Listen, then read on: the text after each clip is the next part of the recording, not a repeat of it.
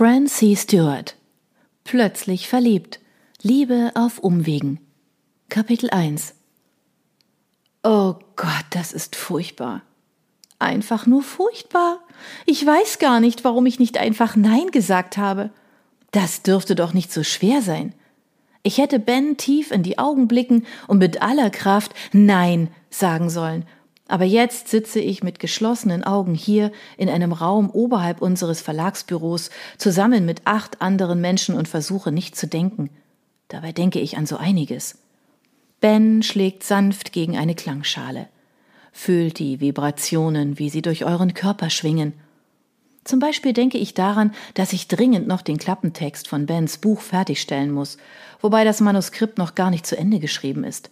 Ehrlich gesagt, bin ich nicht einmal sicher, ob er schon angefangen hat, seine Tagebucheinträge in ein ordentliches Format zu übertragen, auf richtigem Papier mit ausreichend Adjektiven und Kommasetzung und so. Ich atme tief durch, blase meine Wangen auf. Im Grunde genommen ist das alles Marks Schuld. Seit dem einen Männerabend bei ihm zu Hause ist Bens Jungle Feeling unser Top-Projekt. Keine Ahnung, was für ein Buschgewächs genau sie durchgezogen haben, aber plötzlich hieß es nur noch Zeichen der Urmutter und Hollywood wird es lieben. Ich weiß wirklich nicht, ob Hollywood überhaupt etwas davon mitkriegen wird.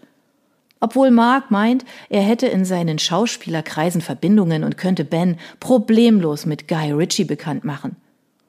Rupp war davon weniger begeistert, musste sich allerdings auch eingestehen, dass das angestrebte interaktive Konzept für Bens Buch bei unseren anderen Projekten von Wisdom's Journey schon unglaublich gut funktioniert. Diese Mehrteiler sind regelrechte Bestseller in allen Altersklassen.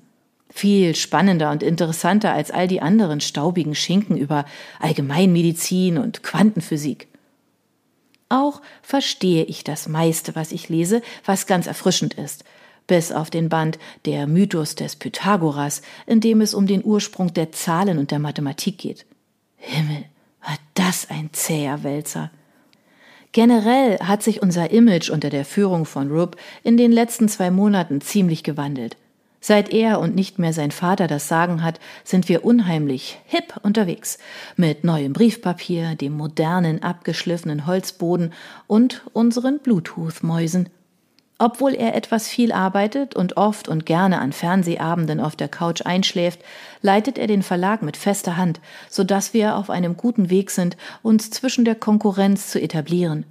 Wir kriegen viele Anfragen und Zuschriften, haben unserem Team offiziell den Begriff Team verliehen. Kein Witz, steht auf der Homepage und an der Kühlschranktür und können uns insgesamt nicht beklagen. Und nun bin ich hier, stellvertretend für den Verlag und weil Ben meinte, es würde ihm sehr viel bedeuten. Im ersten Moment musste ich mit Schrecken an die letzte Meditation mit ihm in der Nacht vor der Hochzeit denken, aber da er mir versichert hat, dass heute nichts geräuchert wird, habe ich zugesagt.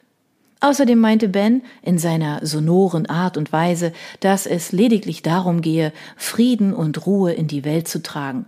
Ich kann mich an einige Ausdrücke erinnern, aber das Wort Live-Übertragung hat er beim besten Willen nicht erwähnt. Spürt, wie die Klänge eure Muskeln lösen. Meine Güte, ich hätte nichts gegen etwas, das meine Muskeln löst. Ernsthaft, ich glaube, ich bringe meine Beine nie mehr aus diesem Knoten. Selbst mein Kopf ist durch das ständige gerade Hochhalten völlig versteift und ich glaube, mein Rücken ist eingeschlafen. Wir atmen tief ein, wir ziehen die Luft durch unsere Lungen, lassen sie jede unserer Zellen durchströmen. Um ehrlich zu sein, ist es doch wie damals in Hertfordshire.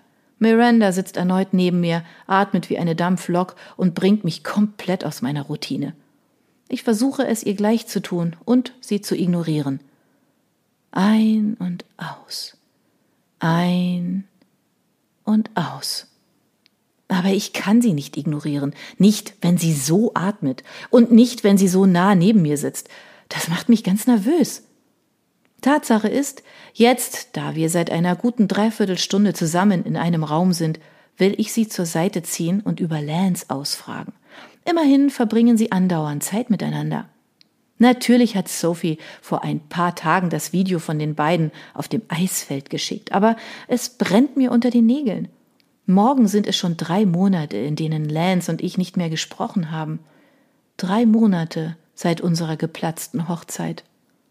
Ben selbst hält sich mit Informationen zurück und versichert mir stets, dass die Zeit alle Wunden heile und Lance noch mehr davon braucht. Von der Zeit offensichtlich, nicht den Wunden. Also gedulde ich mich und warte auf den richtigen Moment. Ich hoffe, Ben hat damit recht. Zumindest sind sie beste Freunde. Er muss es also wissen, oder? Davon abgesehen bin ich mir ziemlich sicher, dass Miranda mir nicht antworten würde. Als sie den Raum betreten hat, versuchte ich es mit einem freundlichen Hallo Miranda, worauf sie mir mit einer flotten Drehung ihre rote Mähne ins Gesicht geworfen und mich keines Blickes gewürdigt hat. Da ist also keine Spur von Frieden oder Ruhe, wobei ich mich nur bei Lance entschuldigen will. Für die Art und Weise, wie wir auseinandergegangen sind, für den Kuss mit Rob am Abend vor der Hochzeit und dafür, dass ich nicht ehrlich zu ihm war. Ich will mit ihm reden können, von einem Erwachsenen zum anderen. Ich will wieder an den Punkt gelangen, an dem wir uns in die Augen blicken können und es okay sein wird, dass er mit Miranda zusammen ist und ich mit Rob zusammen bin. Es wäre, es wäre einfach schön. Aber stattdessen sitzt sie da, ignoriert mich eiskalt und straft mich mit ihrer Atmerei. Vorsichtig schiele ich durch meine Wimpern. Das rote Licht der Kamera vor uns ist geradewegs auf mich gerichtet, und weil es mich blendet, schließe ich die Augen schnell wieder. Gott sei Dank habe ich mich für das kurze Top entschieden. Während draußen gefühlte Minusgrade sind, herrschen hier drin bestimmt gute 30 Grad. Ich frage mich weshalb und gleichzeitig verwerfe ich den Gedanken, so wie immer, wenn es etwas mit Ben zu tun hat. Als ich ihn nach dem Grund fragte, warum er denn alles immer halb nackt tun müsse, antwortete er mit einem halbstündigen Plädoyer und sagte Dinge wie es fördere die Rückkehr und den Respekt zur Natur und der Naturismus werte die Elemente Sonne, Luft und Wasser auf, woraufhin ich dann nur meinte Okay.